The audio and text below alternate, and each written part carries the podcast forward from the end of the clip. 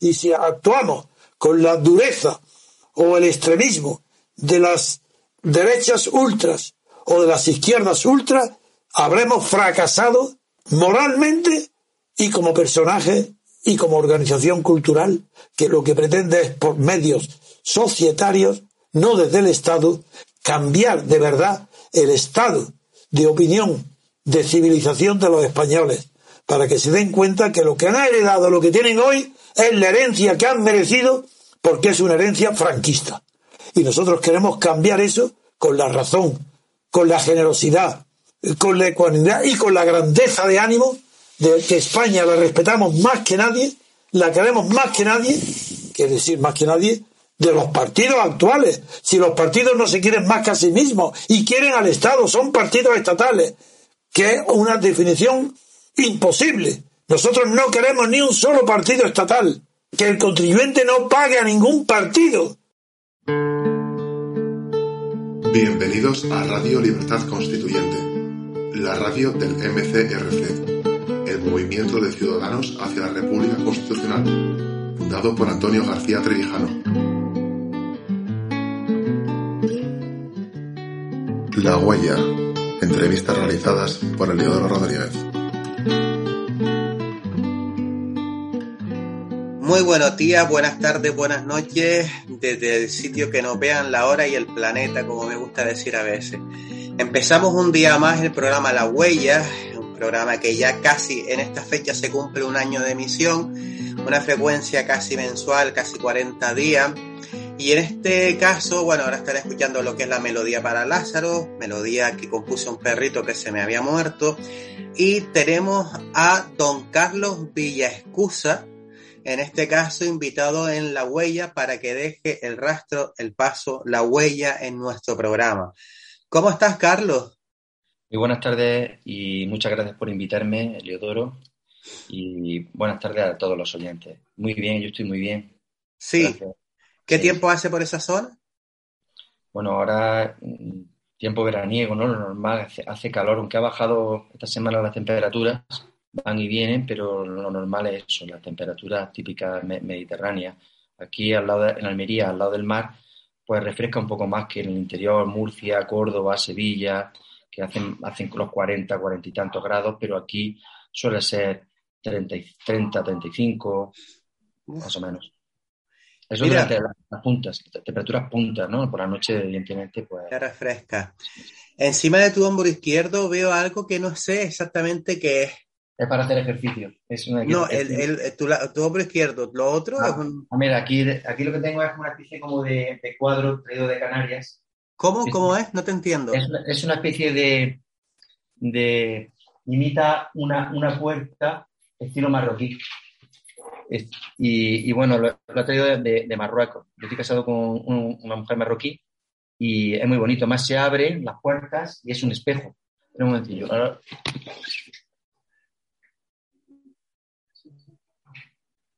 Ah, qué bonito, ¿eh?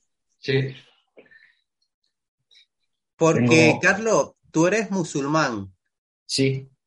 Eres de religión musulmana. Sí. Permíteme que te pregunte, yo no conozco a nadie que, es decir, conozco a musulmanes, evidentemente, pero no conozco a una persona que haya, en fin, que haya sido, pues, nacida, pues, en la religión católica y luego se haya vuelto musulmán. ¿Cómo fue ese proceso? Muy bien. Pues yo, en principio, yo no conocía a nadie hasta que unos íntimos amigos de mis padres, que, mm, bueno, pues, son personas que bastante cultas, no por nada, ¿no? que ocupan profesiones intelectuales altas y profesionales altas en la sociedad y se convirtieron al Islam aquí en Almería, se llama la llama islámica del Andalus, hay abogados, hay empresarios, hay profesores, y yo lo vi con muy buenos ojos, aunque en ese momento yo a lo mejor tendría unos 20, 20 y tantos años, eh, escuchaba con interés las charlas que decían y me parecía algo eh, interesante, pero no, no, no, no, me metí en el Islam. Luego, posteriormente, aunque no es, no es el motivo, yo me casé a los 30 años con una mujer marroquí y ella, sin embargo, no me obligó a, ingresar en el Islam, aunque es obligatorio que las mujeres musulmanas se casen con, con maridos musulmanes. que ella a mí, ella es una mujer mm, es, musulmana, es practicante, pero tiene mentalidad, la verdad, muy abierta y no me quiso forzar. Yo simplemente le pedí el Corán y durante un año no me lo trajo. Y ella me dijo, y yo le dije, mira, si no me lo trae, me lo voy a comprar. vale, pero que no quiero que tu familia piense que yo te he obligado a convertirte al Islam. Digo, no, no, si yo solamente tengo la curiosidad, igual que he leído el budismo, soy cristiano, me gustan hacer eh, meditación, yoga, me gustaría saber más de otras religiones. Entonces empecé a leer el Corán, eh, la traducción, y muchísimo antes de terminar el Corán, no lo había leído ni, ni un 10%, ya te entra como, no sé, se te abre un poco, porque es muy parecido al cristianismo. Y, y lo que, bueno, pues ya un paso más, ya crees en Dios, pues simplemente es confirmar un poco la fe, pero en, ese, en esa orientación, en el, en, el Islam, ¿no? Y así entré en el Islam. Luego volví posteriormente a la, a la asociación esta de, de, mis amigos, se pusieron muy contentos y estuve durante un tiempo pues haciendo los viernes la oración con ellos y hablando de temas intelectuales y culturales, históricos, sobre el Al-Ándalus también y con posterioridad ingresé en la universidad y después de trabajar en la universidad como profesor sustituto de economía, tuve la posibilidad de entrar dentro del Ministerio de Educación, ser funcionario de profesor de religión. Es un concurso que se hace, no es una oposición, sino un concurso de mérito. Salieron unas plazas en la provincia de Almería y desde entonces yo compagino ese trabajo en la enseñanza en primaria, que van niños desde tres años hasta 12, le enseño, igual que mi compañero de católica, pues hace un desglose, quien quiere dar católica, da católica. Yo estoy en una población donde hay muchos musulmanes, una zona donde trabaja mucho en el campo, en los invernaderos, y hay una población muy grande, creo que son unos 100.000 musulmanes que hay ya. Y, bueno, pues los hijos de estos musulmanes inmigrantes que vienen aquí ya bien son, españoles pero eligen la religión islámica y yo soy profesor de ello. Aparte sigo con, con temas universitarios con la universidad privada y con la universidad pública, trabajando en, mi especialidad. Yo soy doctor en economía y licenciado también posteriormente en derecho. Y bueno, pues es un poco el, el periclo. Te vas a preguntar sobre el Islam y ya, te, ya me he adelantado un poco y te he contado un poco más. No, pero bien, bien. Eh, antes me comentaba que tienes ¿Qué, es la, ¿Cuál es la relación laboral que tienes con Gran Canaria? Explícanos esto, porque me dejaste un poco perplejo. Sí, yo, yo trabajo eh, con un... Habla un poquito más alto si puedes. Estoy trabajando con un instituto catalán eh, de Barcelona, eh, que son mm, promotores inmobiliarios, promotores universitarios, que han trabajado con la universidad, por ejemplo, Nebrija, primero, luego con la Universidad Camilo José Cela. Posteriormente, ahora estamos terminando de trabajar con una última promoción con una universidad nueva que se ha creado en Gran Canaria que se llama Atlántico Medio y ofertamos el grado de Derecho. Y he enfocado, yo soy el coordinador en la provincia de Almería para todas estas universidades. Y ahora han comprado una universidad en, Andorra y allí imparten una serie de, de grados y bueno, yo lo que hago es que organizo aquí en la provincia de Almería a profesionales que no tienen tiempo de, de, ir a la universidad. Eh, son semipresenciales.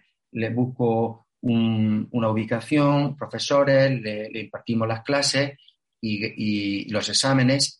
Y bueno, para terminar, sobre todo, la, carrera más demandada es la de Derecho, pero también está la de, la empresariales. Pero, eh, eh, es decir, aquí en, en Gran Canaria se llama Atlántico Medio. Y es Te escucho muy mal ahora, Carlos. Se llama Universidad Atlántico Medio, pero ¿qué imparte? Porque no terminé de entenderte bien. Sí, hay, hay un grado en concreto que es el más demandado en general, que es el grado de Derecho. Y en este caso tenemos una, una pequeña promoción aquí en Almería, también hay otra en Barcelona y otra en Sevilla y otra en País Vasco. Y son colectivos, normalmente yo, por ejemplo, tengo policías, tengo funcionarios del ayuntamiento o, profesionales, un político, que están trabajando y, bueno, pues le, impartimos las, las clases de, de, derecho y, y, bueno, es una, es, una, una universidad bastante, bastante prestigio y de élite que, que, tenemos, con la que estamos trabajando y facilitamos a, a, ese, perfil de profesionales, esos colectivos, eh, la posibilidad de, realizar la carrera mm, no solamente la de Derecho, también la de Empresariales, tenemos también la de Humanidades y, bueno, una, una Y está aquí en la ciudad de Las Palmas. Creo que está en Gran Canaria, no está en la ciudad de Las Palmas, está en... Esa es la primera promoción, con esto del COVID no tuvimos, no, no, se ha celebrado para la, fiesta de graduación, si no hubiéramos ido, pero creo que está eh, en Tafira, creo que está yendo como para. Sí, Las Palmas. Ah, pues al término. Mira, eh, una vez estuvimos hablando hace un montón de años, no sé si te acuerdas, que tú estuviste por aquí, por Gran Canaria, un tiempo. Sí, porque yo, yo considero Canarias como parte como de, de, mi tierra, porque donde yo, gracias a Dios, mi padre que en paz descanse, tuvo eh, fue director de, directivo bancario.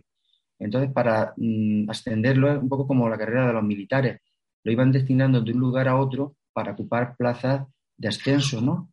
Y entonces uno, uno de los puestos a los que fui, yo nací en Almería, me fui a Málaga, luego de Málaga elegido, elegido en talla director, fue a la oficina principal de Las Palmas de Gran Canaria, que era la tercera más importante de España, después de la de Madrid y de Barcelona, en cifra de negocio estaba la de Las Palmas de Gran Canaria, la, del puerto y también la de calle Villera y Clavijo. Primero empezó con ah. Villera y Clavijo, eh, que, es paralela a, eh, cruza con León y Castillo y paralela a Triana. Hay un edificio allí colonial inglés que ahora me han dicho que la, ha comprado el Cabildo, precioso. Y teníamos en la planta baja Banco Exterior de España, luego teníamos servicios centrales de la regional del banco y la última planta yo vivía allí. Y tuve un muy buen, muy buen recuerdo ahí para los canarios. Bueno, estudié en, el Instituto Benito Pérez Galdós, que es un instituto público, pero que estaba muy demandado. Y tengo, guardo amigos, pocos, ¿no? Ya he perdido un poco el contacto con ellos, aunque me acuerdo perfectamente de ellos. Bueno, de todos no. tengo un, a Genaro, un gran amigo, que sigo en contacto con él. Pero si retomar el contacto con los demás, vamos, que fue, fueron años muy buenos. Y cuando tiene un amigo canario, lo tiene de verdad. Un, amigo de... es verdad. Mm. Y bueno, pues estuve tres años, estuve desde el año 89 hasta, no, perdón, desde el año 87, 88, 89, más o menos, hasta el 90, más o menos. Estuve tres años, desde tercero de carrera de instituto hasta primero de universidad, que estudié en la, en la Universidad de, de Gran Canaria. Politécnica, ¿no? La Politécnica de Gran Canaria. Está allí también en Tarifa. Allí empecé empresariales, primero de carrera. Bueno, ya me fui a vivir a mi padre estuvo en director regional de, de, Argentaria, que es lo que ahora BBVA, y luego de Valencia. Y ahí terminé la carrera. Y bueno, pues los tres años que estuve en Canarias me encantaba porque las personas me decían, qué bien allí y tal, y en verano, en verano, en verano es cuando menos turismo hay. ¿Cómo?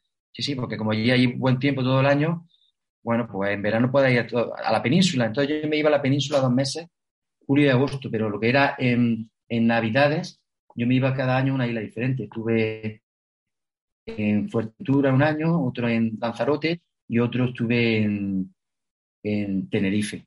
Y, todos los fines de semana y me iba al sur, al sur de Gran Canaria, y decía que en 30, 35 minutos que, cambiaba el clima como si fuera que hubiera recorrido casi mil kilómetros en la península, pero era así, en Canarias que allí hace una temperatura en la, capital que es mm, magnífica, de unos veintitantos grados, y si me coger el coche y en 20 minutos te pones a 30 grados, donde están todos los turismos, todo el turismo eh, de, la isla, están todos los, ingleses, y yo estaba los fines de semana pues allí con, en hoteles, en hoteles, con piscina, y muy bien, yo recuerdo Gran Canaria con mucho cariño y afecto.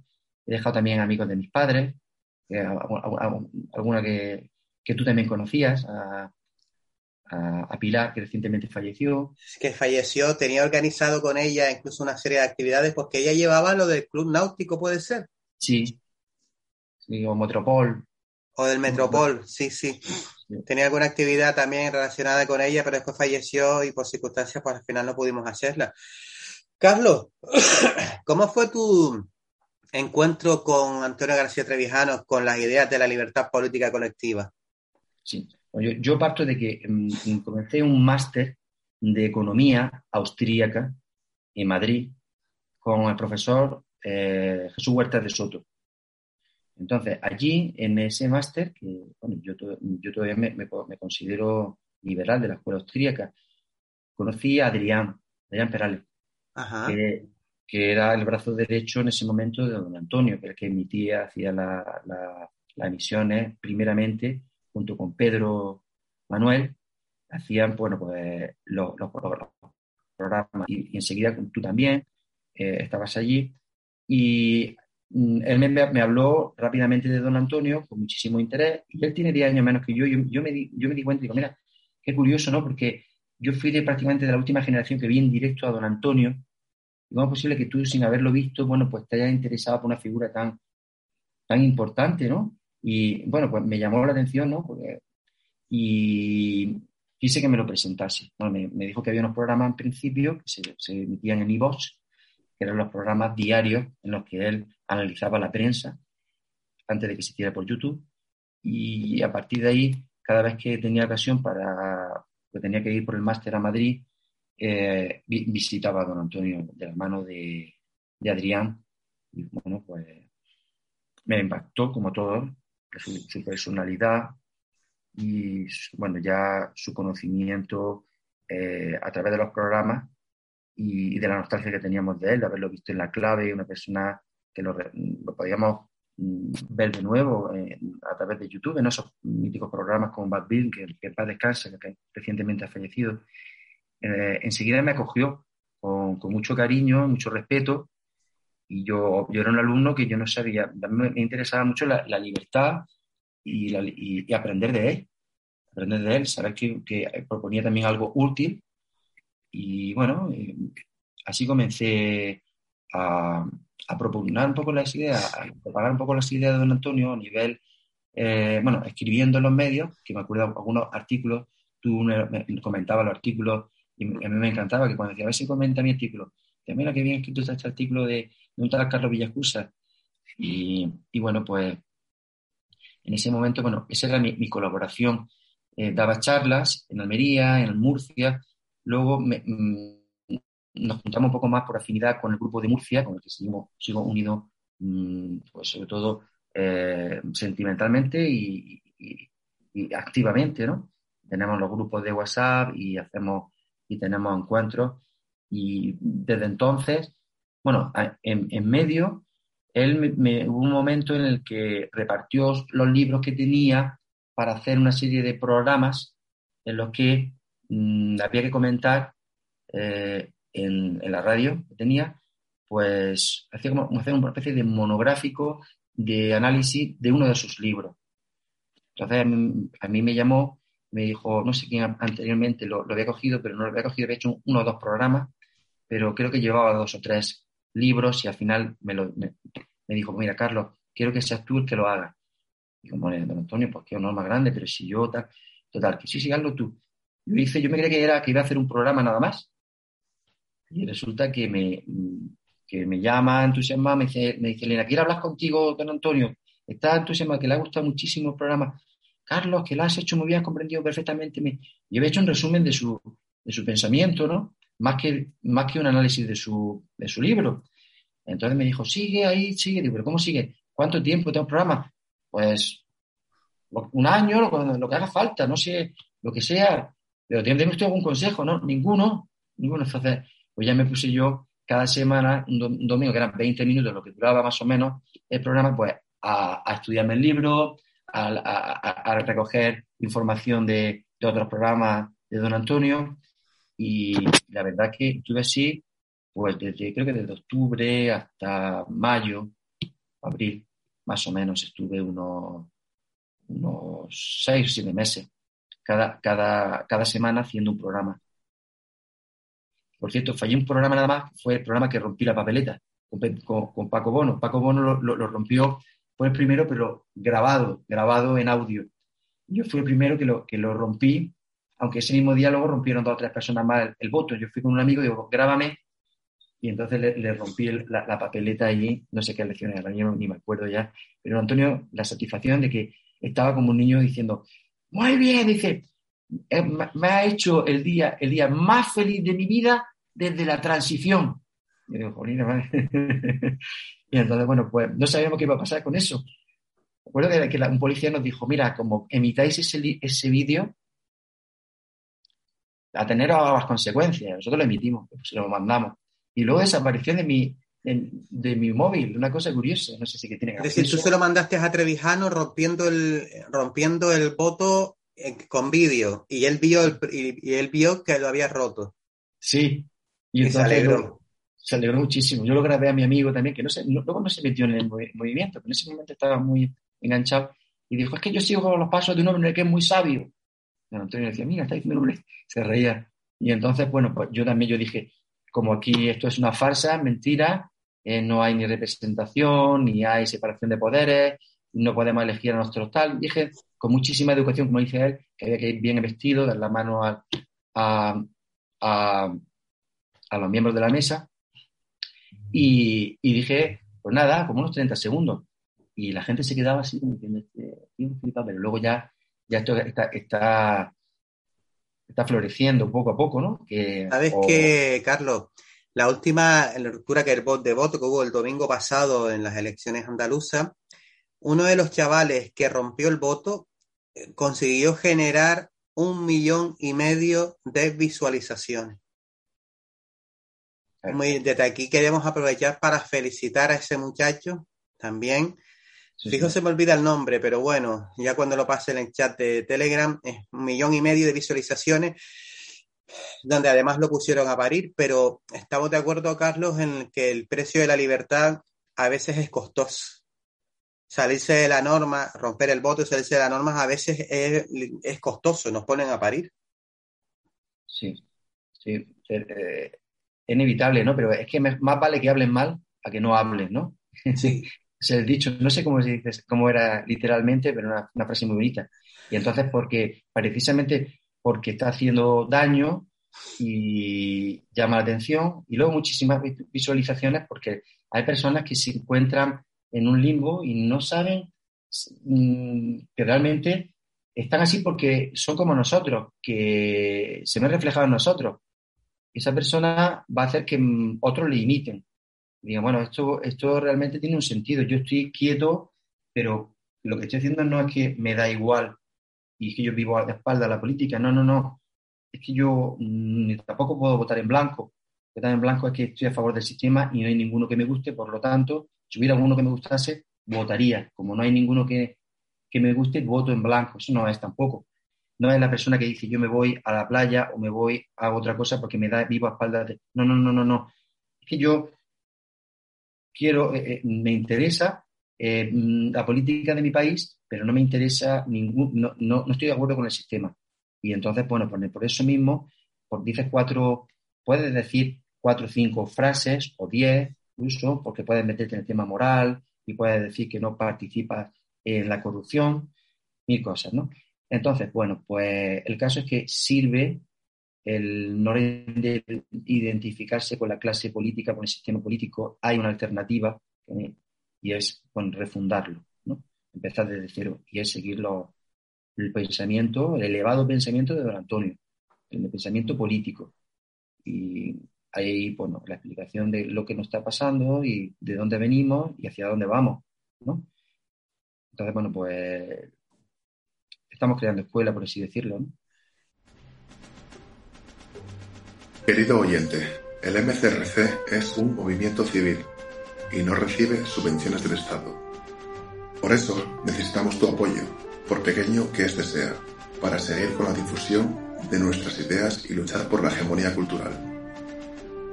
¿No sabes cómo hacer una donación? Es muy sencillo. Accede al Diario Español de la República Constitucional y haz clic en la pestaña Apóyanos. Ahí te explicamos tres opciones o métodos de donación Ayúdanos a continuar creciendo. Ayuda al MCRC a seguir luchando por la democracia representativa, la república constitucional y la libertad política colectiva. Una pregunta, Carlos, que te quiero hacer para aquellas personas que, que tienen una curiosidad bastante importante. y vamos, y me gustaría que lo analizásemos, que lo analizases en este caso con rigor. Y es eh, porque son dudas que nos han surgido que me han hecho llegar.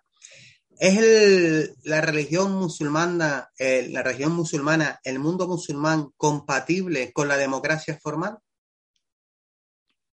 Sí, sí. La verdad que, mm, bueno, esto viene, viene ya de la época de, cuando muere el, profeta Mahoma. Habla un poquito más alto, por fin, para que te escuche. Bueno, e, e, esto es un tema, profundo, la verdad, que la, eh, muchas veces se, identifica, ¿no? Pues la, primero, la democracia. ¿Qué es ¿Qué es la democracia para empezar? ¿Hay algún país que sea democrático? Entonces hay que decir eso a las personas. Bueno, hay país, Estados Unidos evidentemente es democrático, ¿no? Y Francia y se acerca mucho a la democracia. Y hay otros países que, son la cuna de las libertades, ¿no? Son regímenes liberales como, como Inglaterra. Entonces, a partir de ahí, bueno, ¿qué es la democracia? Porque para muchos la democracia, ¿qué es? Pues la democracia pues, es mm, hablar, poder tener libertad de hablar, eh, poder, no sé, tener derechos humanos, una serie de cosas. Entonces, primero habría que eh, especificar qué, es la democracia y luego ver si esos principios formales de la democracia están respetados en la Sharia, en, las leyes de las leyes de mm, islámicas, por así decirlo. En las leyes islámicas Mm, las dos fuentes principales, una es el Corán, que el Corán es la palabra de Dios, no es eh, un texto que esté inventado por, por, el, por, ningún profeta, sino que, bueno, eh, es, una, es un, dictado del ángel Gabriel, primero Dios se lo dicta al ángel Gabriel, ángel Gabriel se lo dicta a, a Mahoma, y Mahoma lo, lo, dicta a su vez a los discípulos que lo escriben, que no es un texto inventado por el hombre. Entonces es una de las fuentes. Otra de las fuentes sí son los dichos, los dichos de, del profeta, del profeta Mahoma. Entonces ahí el Islam no hay una separación entre religión, no hay una separación entre lo que es la, religión y la política. Eso hay que dejarlo claro como quieren hacernos ver eh, en el resto de religiones. Y eso es muy importante porque dicen que sí, porque hay que mezclar que es una cosa arcaica, no es una cosa arcaica, es la democracia relativamente moderna, mientras que la religión islámica lleva ya 14 siglos. Entonces, no. Mm, el, el tema islam y el tema político va íntimamente de la mano, unido, ¿no? Entonces, eh, hay, que, hay que analizar cómo, si es posible que se den los, los, los fundamentos eh, de la la representación, que básicamente la, la elección, bueno, a grosso modo, sería si, si para que un gobernante eh, pueda dirigir debe de ser eh, impuesto, debe ser elegido. Evidentemente, si hay una elección, es uno de los, de los pilares de la democracia, que es el voto.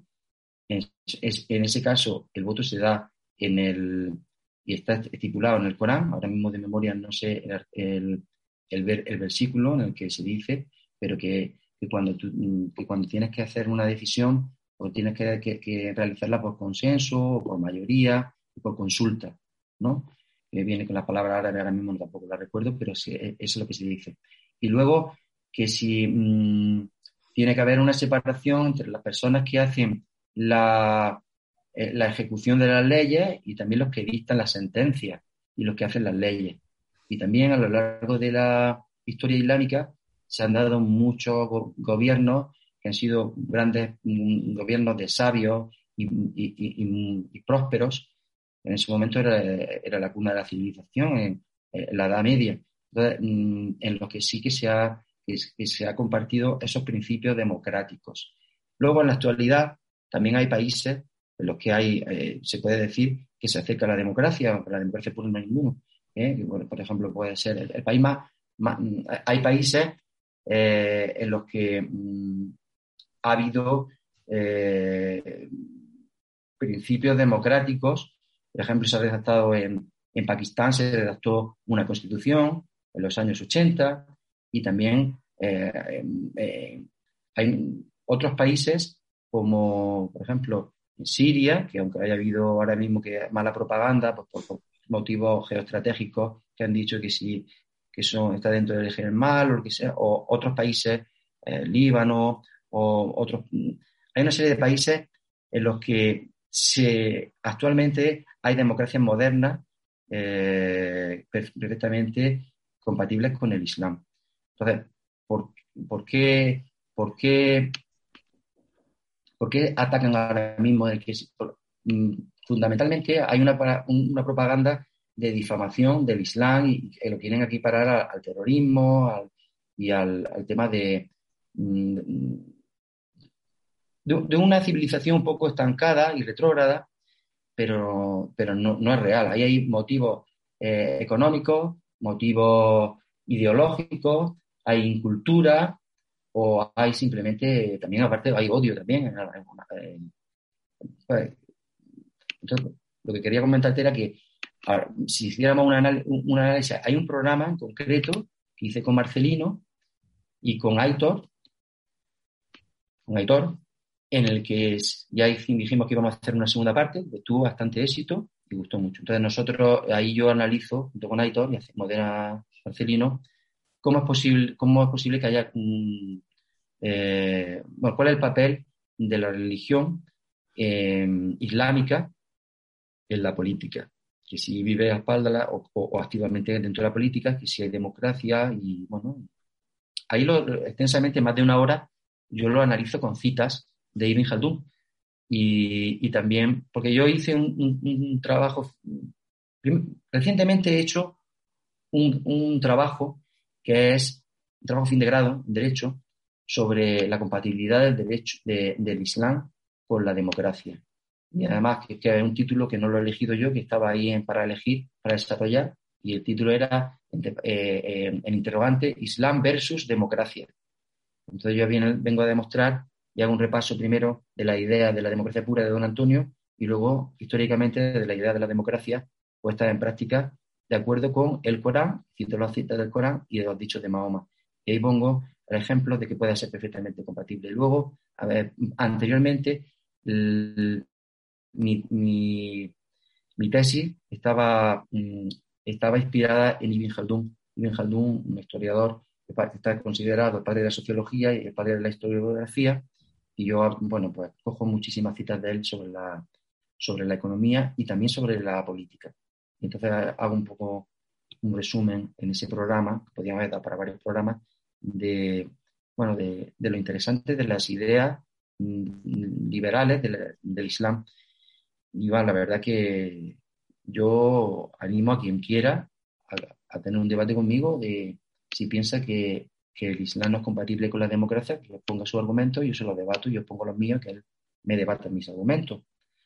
Eh, tú me puedes, me puedes, hacer alguna pregunta o si se me ocurre en concreto, puedo, puedo decirte eh, algún ejemplo concreto, pero vamos, que, básicamente... Podemos resumir entonces que el Islam es compatible con la separación de poderes en origen y con el principio representativo. Sí, sí, porque ha habido ejemplos históricos he cogido una serie de fuentes y lo, y lo, y lo, he, ido, y lo he ido demostrando. Entonces, bueno, pues...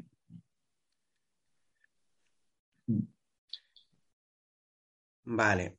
Carlos, y tiene que, en relación a esto, ¿cómo fue la charla que dio don Antonio con allí en, explícanos, ¿sabes a qué me refiero? Explícanos cómo fue esa charla que dio don Antonio García Trevijano ante todas las personas musulmanes que estaban allí. ¿Cómo, eh, cómo surgió la idea?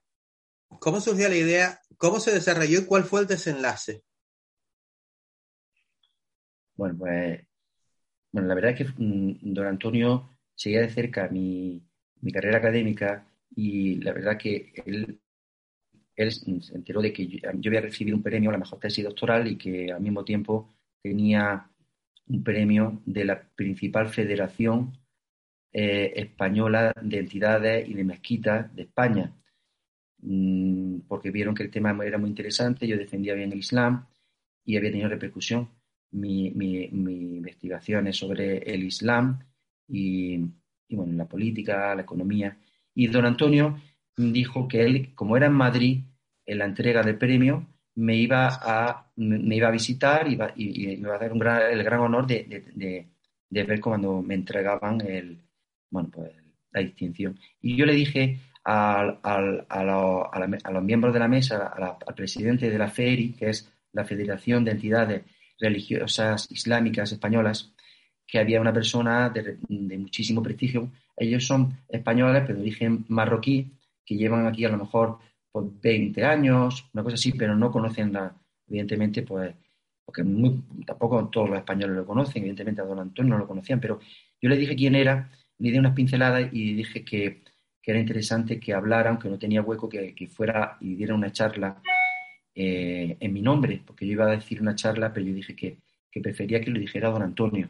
Entonces se acercó a la mesa, le hicieron conmigo un sitio y, y, yo le dije simplemente bueno, que, que, quería que hablara él, que era una ocasión única, muy especial. De hecho, fue el último día que habló en directo, en público, don Antonio. Luego, posteriormente, hizo sus programas, Somos Aguas, pero lo que hizo, alguna, alguna intervención que le llamarían por alguna radio o algo, de lo que se dice él ir a dar una conferencia a modo de los que ella, él daba, fue la última que dio en vida. Entonces, pues él eh, llegó, cogió el, yo hice una, breve presentación, que dije que era la persona que, bueno, que había escrito un libro que, que le había dado, que le había pedido el, porque es que eso es, luego hubo, hubo, unas críticas que creo que fue de César Vidal, que dijo que es que él tenía varios libros, que no era el único español, con mala fe cuando ya murió don Antonio, que nadie con vida, en vida no se hubiera atrevido a, a criticarlo. Yo lo que dije fue que, es verdad que eh, lo que es la Biblioteca de Congreso de los Estados Unidos de América, normal lo explica, que mejor lo explica esto es mm, eh, Roberto Centeno, es que le pide a don Antonio, porque no esto es que yo le ofrezco a, la, biblioteca mi libro, a ver si lo aceptan, no, no, no, es que se, lo piden a él, que, quieren que sea el libro eh, frente a la gran mentira y, que en inglés se titule Teoría pura de la democracia, que es mucho decir. Y entonces, bueno, pues yo le dije que, en este caso un libro de política, que en los últimos 200 años alguien que por la biblioteca se interesara por un europeo que hiciera eso, ¿no? Entre los grandes de la filosofía, de la literatura, y es la verdad. Entonces, yo le dije, una vez una presentación, luego le dije también que la, televisión de máxima audiencia, de, que tenía unos 70 millones de televidentes hispanohablantes de, de Rusia, que le llamaban para en el tema esto de los conflictos de Ucrania, que mira si ha tenido luego repercusión, y ella decía todo lo que está pasando, lo anticipó, que le preguntaban a él y que también Roberto Centeno se apoyaba en él como un asesor de la campaña de, Donald Trump y, tenían eh, sus ideas estaban muy bien consideradas eh, por Donald Trump porque las llevaba de primera mano eh, Roberto Centeno le dije para que vieran un poco la trayectoria, la trayectoria y lo que fue el, máximo opositor a Franco, el único realmente. Y eh, entonces, bueno, el, público, la, sala estaba abarrotada, estaba llena porque ya estaba llena, pero entonces las personas que estaban allí, un silencio y luego enseguida, pero en minutos hubo momentos de clamor. Mm, aunque él empezó diciendo yo soy ateo, curioso, y el, público eran todos eran musulmanes, ¿no? Y empezó a decir yo, yo vengo aquí a hablar, mm, tengo emoción de hablar a, un público islamista, dijo. Y entonces empezó a hablar, dice, yo soy ateo, tal cual, pero yo desde niño, yo no tengo miedo, yo no sé cuándo. Y la gente empezó a callarse y a, hacer una ovación, a hacerle palmas. Todo el mundo sabía, quería hacerse fotos con él y quería hablarle. Luego se cogió, eh, aparte, los máximos representantes de cada comunidad autónoma, porque esto era un congreso que se hacía anualmente, se hace anualmente, de todas las comunidades autónomas, iban allí los representantes eh, musulmanes de cada comunidad y todos iban a hablar con él, fueron a hablar con él, hizo un coro y todo el mundo estaba encantado. Y dijo Antonio, dice, yo creo que esta es, es la vez que mejor me han entendido la idea de la libertad política.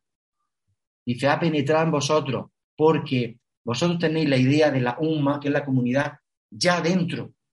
Entonces ya el paso siguiente, que es la libertad colectiva, ya no eso no falta prácticamente ni explicarlo, todo lo, ha penetrado, lo había entendido muy bien y, pues, y posiblemente sean los primeros que lo pongáis en práctica. Dijo, bueno, yo no sé ya si eso ya era para, pues, para halagarle un poco, ¿no? pero ojalá, porque esto es una idea universal, que aunque en Occidente es, la cuna de la democracia, no quita que, que, pueda, evidentemente, como digo, eh, ser compatible con otras culturas y con otras religiones, con, otros con otros pueblos. Y bueno, para mí fue, fue un honor, fue la, guinda que yo, yo, nunca lo podría haber imaginado, ¿no? Ya con eso me, estoy en deuda para...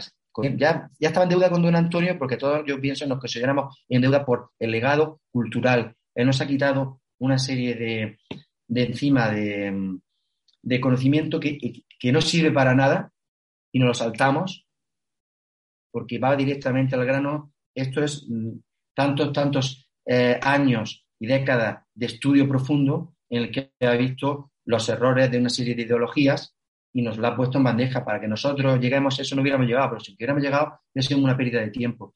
Nosotros tenemos deuda con él siempre en el tema intelectual y luego yo pues, personalmente también estoy en deuda con él por, mm, la amistad y, el, cariño que él me, que me ha demostrado y siempre que he ido he ido a, Somos, Somos Aguas. Con posterioridad también lo he acompañado pues, a, homenajes que le dieron también en su tierra natal, en Alama. Y he llevado una serie de personas que eran amantes del arte y se lo he presentado. Él siempre ha hecho de, anfitrión, ha dado muy buenos consejos a todas las personas que iban, iban de mi parte. Bueno, que, que, iba, que, iba, a contarte, ¿no? era, era eso, como si fuera un padre para todos nosotros. Carlos, para ir terminando, terminamos donde empezamos, en Gran Canaria. Una vez estuvimos hablando y por lo visto te hizo gracia un chiste que se contaba aquí. Pues hay varios, porque es que hay un hombre que se llama, un humorista que aquí no es muy conocido, pero es que... Manolo Vieira. Mira, que es, un genio. Manolo Vieira, Manolo Vieira. Manolo Vieira, sí. He salido durante un tiempo, en la época del año 90-91, en un programa nacional que había de chistes. Y, bueno, yo lo conocía de la época de esa, de que en Gran Canaria era una persona muy querida, muy admirada y una persona muy influyente, yo pienso. Y entonces él tiene el humor canario como que, yo entiendo el humor canario, el humor canario eh, es entendible para todo el mundo, es muy gracioso. Lo que pasa es que el que vive allí mm, es como que se pone en el personaje oriundo de cómo habla el del pueblo de tal, y entonces te hace más gracia, porque lo hace perfecto, ¿no? Como si chiquito pues imita al típico andaluz o algo así, ¿no? Pero él, tiene su... Entonces hay varias, varios chistes que yo sé, por ejemplo, uno que decía, que una mujer decía, dice, dos ancianas, dice una mujer, se están tomando un, no sé, una merienda junta y se toma un café con leche y una dice, dice, esta leche no está buena. La otra se que no oye bien, dice, dice, y mañana Navidad. no es era eso. es que lo cuenta de una manera, un chiste que solo, además son los que a mí me gustan, pero esos chistes cortos, absurdos, eh, son los más graciosos. Pues Carlos, muy bien, muchas gracias por estar con nosotros. Acabamos con esta nota de humor canario que estuviste por aquí Muchas, gracias, Carlos, por tu experiencia, por dejar esta huella imborrable, este paso por nuestro programa La Huella. Desearte lo mejor, por supuesto, desearte que sigas participando en los programas con nosotros en Radio Libertad Constituyente. Y nada, mandarte un muy fuerte abrazo, desearles a todos las mejores de las tardes. Y Carlos, que decirte que un encanto y un placer, ¿eh? el placer es mío Muchas gracias, Leodoro, por estar allí. Tú también eres para nosotros un símbolo del MCRC. Y la verdad que ya lo que, que estamos dentro del MCRC somos, lo tenemos cariño como, como, como una familia que ha, creado, que ha, creado, don Antonio. Y ya, pues, pues eso es muy importante, porque ya llega una edad en la cual cuando ya no tiene unos amigos que son los del colegio o los de no sé qué, o sea, ya es muy difícil encontrar esa fraternidad se puede dar, pero casos, casos excepcionales. Y en este caso, bueno, gracias a don Antonio también nos ha dejado el legado de amigos que tenemos en común, que es que todos miramos a don Antonio, hemos, hemos vivido una vivencia junto con él y eso no se puede explicar. Eso hay, que sentirlo. Todos los que nos vemos, nos miramos a la cara, comulgamos con su idea y hemos sido influenciados por él, pues tenemos esa, eh, eh, esa, eh, ese compadreo, por así decirlo, que no existe en otro, en otro, en otro, no es fácil de encontrar más adelante, ¿no? cuando lleva ya, tiene una edad, y bueno, ese es otro regalo que nos ha dado don Antonio, y nada, pues que yo te agradezco a ti que estés ahí al pie del cañón y que sigas haciendo los programas, y para mí es un honor estar aquí contigo. Un fuerte abrazo, Carlos. Bueno, un fuerte, un fuerte abrazo a ti y a, y a todos los repúblicos y a todos los oyentes. Gracias. Adiós, chao.